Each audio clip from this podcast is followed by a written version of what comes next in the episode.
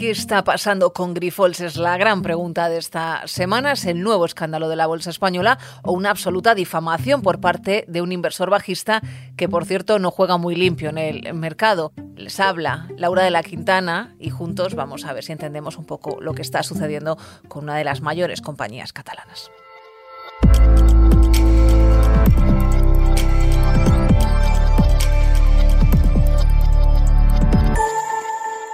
Las cuentas claras. Gotham City es una firma de análisis que quiso utilizar el nombre de la ciudad de Batman, el superhéroe, para ser reconocida a nivel internacional. Fue quien destapó el pufo que había tras las cuentas de GoWex. No sé si recuerdan aquella firma que ofrecía wifi en los autobuses públicos y que quebró en solo cuestión de días. Pues bien, ocho años después, su nueva víctima es otra española, Grifols. Vamos con la cronología de los hechos. El lunes por la noche, hora española, Gotham City publica en Twitter que dará a conocer un informe sobre una compañía. No dice cuál a primera hora del martes. Un cebo en toda regla, como utilizan en los formatos televisivos. Amanece el pasado martes y Gotham cumple con lo prometido. Hace público un informe demoledor de más de 60 páginas contra la compañía catalana en el que básicamente le acusa de dos cosas. Una, de manipular sus cuentas y dos, de tener un consejo de administración que no vela por el interés de los inversores, sino más bien por el de sí mismos.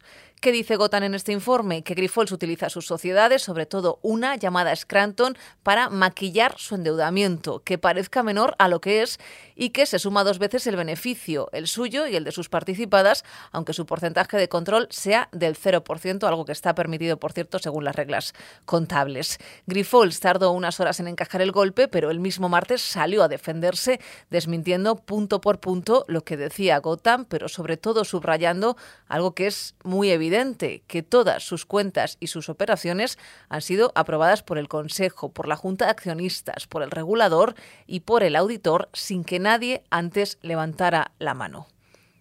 Entre tanto, como siempre, el mayor perjudicado en todo esto es el accionista. El martes el desplome de Grifols en bolsa llegó a superar el 40%, cerró finalmente con una caída del 26%. El miércoles rebotó un 12 gracias a un tercer comunicado de Grifols en el que amenazaba con emprender acciones legales contra Gotham por el daño reputacional y financiero que les han causado sus palabras.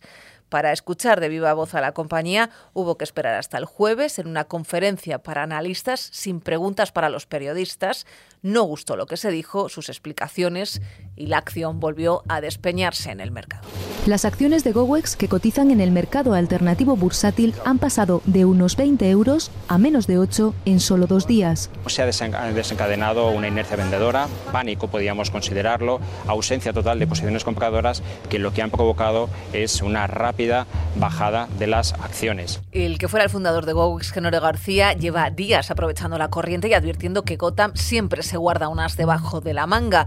Aún así, los analistas creen que no es comparable, por mucho que se empeñe el hedge fund, que por cierto hizo el agosto con su informe, porque lo publicó solo un día después de abrir una posición en corto sobre Grifols, por la que ingresó 17 millones de euros en menos de un día. Sergio Ávila es analista, dije pues es una compañía que estaba posicionada en corto, que después de ese ataque bajista o ese ataque eh, frente a la compañía de Grifols, las acciones se desplomaron con fuerza y ellos cerraron su posición, lo cual genera ciertas dudas ¿no? sobre si eh, en principio tienen razón en lo que están diciendo o no, ¿no? porque si generas un informe en el que estás indicando que las acciones valen cero, ¿por qué cierras la posición cuando lo que esperas es que puedan caer, puedan caer más? ¿no? La gran pregunta y a la que esta sí nadie está atreviéndose a responder es qué pueden hacer los accionistas a los que ha pillado todo este escándalo dentro de la acción. Joaquín Robles es analista de XTV. Quizá un inversor conservador puede pensar en una salida del valor para buscar oportunidades en otras compañías y un inversor quizás más arriesgado que tenga la confianza de que la compañía va a poder restablecerse o va a poder recuperar la confianza de los inversores puede mantenerse, pero lo que está claro es que esta compañía ya atravesaba serias dificultades y pase lo que pase probablemente siga sufriendo una gran volatilidad durante los próximos meses. Pues para analizar un poco más en profundidad la situación eh, de Grifols la última semana está con nosotros eh, Álvaro Blasco, que es socio director de Atele Capital. ¿Qué tal, Álvaro? Muy buenos días, estupendamente. Bueno, pues eh, ha sido una semana intensa, ¿no? Para todos los que nos dedicamos al mundo de, la bolsa. El tema de Grifols nos pilló bastante desprevenidos el martes a primera hora de la mañana. ¿Qué le dirías a un accionista que está en Grifols, un pequeño accionista que tiene acciones, que no ha visto la oportunidad de salir todavía cuatro sesiones después? Eh, ¿Qué puede hacer o qué se puede esperar? Porque es complicado, ¿no? Decirle qué puede hacer en este momento. Pues la verdad es que es complicado. Nosotros la verdad es que tenemos, eh, eh, creemos en la, en la compañía, eh, creemos que efectivamente no hay desajustes contables ni, ni, ni, una contabilidad que no se ajuste a la, a la realidad, ¿no? lo que pasa es que, bueno, pues lo que sí está claro es que la pérdida de confianza que puede haber por parte de muchos inversores en, en el mundo ahora mismo de cara a una compañía como Grifols, que está muy endeudada, que tiene importantes emisiones de bonos y que va a tener que renovar importantes emisiones de bonos en los próximos trimestres, eh, pues es bastante delicada. Eh, delicada en el sentido de que va a tener que hacer un esfuerzo eh, financiero importante, es decir, pagar más para poder colocar esa deuda. ¿no? Eso mm, en un momento donde estamos esperando todavía que se produzcan más desinversiones por parte de, de que anunció un plan para ir reduciendo, vender algunas participaciones estratégicas, buscando con ello por pues, reducir la, deuda y eso, bueno, pues parece que está en marcha, pero quizás va más despacio de lo que esperábamos. Y claro, para el accionista que está dentro, para el pequeño accionista que está dentro, pues es una situación complicada, complicada porque yo creo que el valor se va a mantener con bastante volatilidad en las próximas semanas o los próximos meses y por lo tanto, pues a lo mejor eh, la decisión tendría que ser, eh, si tienes alguna ganancia, pues o poner un stop loss para poder salir sin perder dinero o sencillamente eh, hacer la venta de las acciones a este nivel.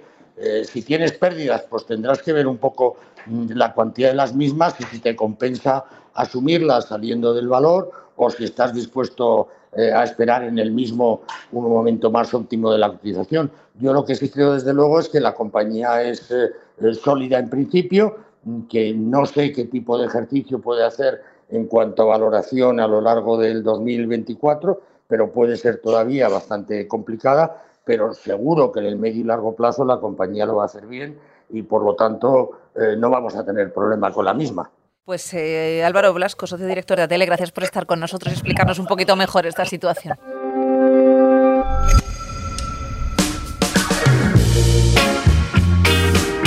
Vamos. Pueden seguir informados al minuto en Actualidad Económica, en el diario El Mundo y en nuestras redes sociales. La semana que viene, un nuevo episodio de Las Cuentas Claras.